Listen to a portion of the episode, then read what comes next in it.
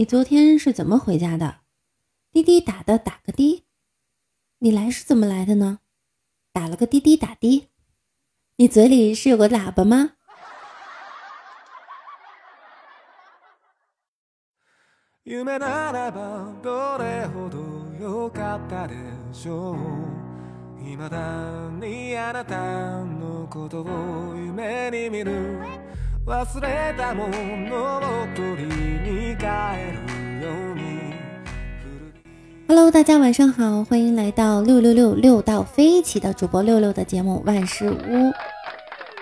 有朋友问我，如果不想上班，不爱学习，不能坚持，动不动就放弃，还想很赚钱怎么办？六六建议你买个碗，你就是老板。昨天李大脚接到一个诈骗电话，对方说：“你儿子现在在我手上，赶紧准备三十万。”李大脚机智的回答：“趁热吃吧，挺有营养的。”小时候，李大脚曾经和爸爸谈话，爸爸问：“你长大了想干什么？”“嗯，我想做个病人。”“傻孩子，哪有人想生病的？”“那我。”就做个医生，嗯，做医生不错。如果不做医生呢？那我就做修管道的。修管道有什么好？要不我就送快递、送外卖。爸爸突然大怒：“你是不是玩我电脑了？”接着把李大脚一顿胖揍。李大脚哭着说：“爸爸，我错了，我要好好学习，你给我请个家教吧。”我特别想告诉李爸爸一个不生气的口诀：当孩子惹你生气的时候，静下心来默念“亲生的，亲生的，亲生的，随我，随我，随我”。爱人惹你生气的时候，静下心来默念“我选的，我选的，我选的，活该，活该，活该”。朋友惹你生气的时候，静下心来默念“我教的，我教的，我教的，眼瞎，眼瞎，眼瞎”。工作惹你生气的时候，静下心来默念。给钱的，给钱的，给钱的，忍着，忍着，忍着。有一个故事，曾经猫跟鱼说：“我们做朋友吧，我给你抓蚯蚓。”鱼不相信，还送了他一个大白眼儿。猫也不介意，每天抓来新鲜的蚯蚓给他吃。鱼儿慢慢被猫的诚意所打动，偶尔会吃着蚯蚓，开心的和他说说身边事儿。有一天，猫要鱼闭上眼睛。说有礼物给他，鱼儿不疑的闭上了眼睛。结果猫杀了鱼，饱餐一顿，说傻鱼居然和猫做朋友。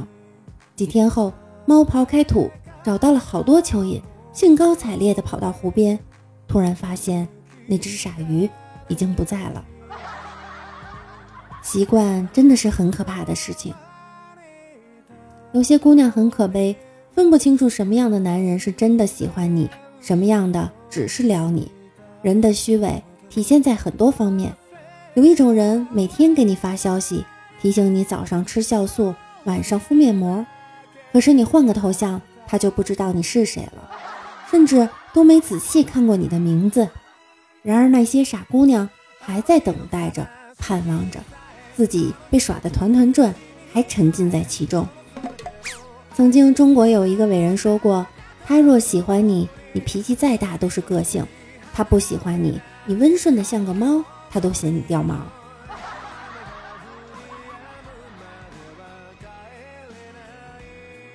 别的女生的十八岁用的香奈儿包、GUCCI 包、芬迪包、爱马仕包、LV 包、宝格丽包，我的十八岁只能用得起表情包。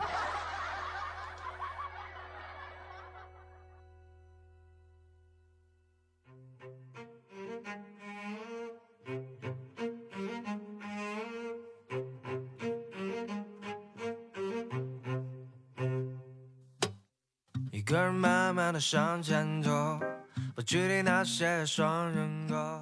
最近发现十八这个数字太神奇了，中国最牛逼的数字就是十八，降龙十八掌、十八层地狱、十八摸、十八般武艺、十八罗汉、十八铜人，十八年后又是一条好汉。最显眼的就是十八岁以下禁止入内。五二零的时候，我看到别人求婚，我就问我朋友，为什么求婚是单膝跪地呢？他说，双膝跪地那是上坟。昨天无意间看见王美丽在朋友圈里秀男友发的信息：“宝贝儿，真想抱着你的破折号，摸着你的冒号，轻抚你的句号，举着我的感叹号，穿过你的小括号，在里面留下一串省略号。六六六啊！今天给女生们一个温馨提示：如果说有一天你放弃了一个真心爱你的男生，那你必定会碰到一群玩你的畜生。”用脸蛋儿换来的爱情，你只有被趴的份儿。如果女朋友生气了怎么办？哄女朋友开心有七十种办法。第一种是买包，剩下的都是六九。爱情动作片演的是人生，很多人不懂。我们可以看到，影片中基本都是女孩漂亮清纯，而男的则极其猥亵丑陋。这里边，女孩代表了我们自己，而猥琐的男人代表了生活中的丑恶和艰辛。虽然我们同样都是出淤泥而不染，但是面对丑陋的生活，我们也做不到完全抵抗它。所以，最后的结局都是纯洁的我们被丑陋的生活强暴，暴了又暴。而整部片子则是我们从抵抗生活到认识生活，最后身上的刺儿被磨平，反而享受生活的过程。这才是。爱情动作片的真谛。其实，每个成功的男人背后都有一个默默付出的女人。李大脚就是这样。有一天，李大脚带着女朋友去野生动物园，在大巴上看老虎。一个大款说：“谁敢下车跑一圈还能活着上来，我就给他一百万。”话音刚落，一个人扑通跳下车，拼命跑了一圈，被老虎追得喘不上气。好不容易才爬上车，大家忙着向他道喜，祝贺他获得一百万元。但只见李大脚怒火冲冲地问：“是谁刚才把我推下车的？”回头一望，只见李大脚的老婆在笑：“你回来了，我就收钱；你回不来，我就换人。”所以，每个成功的男人背后都有一个优秀的女人，在关键的时刻可以推你一把。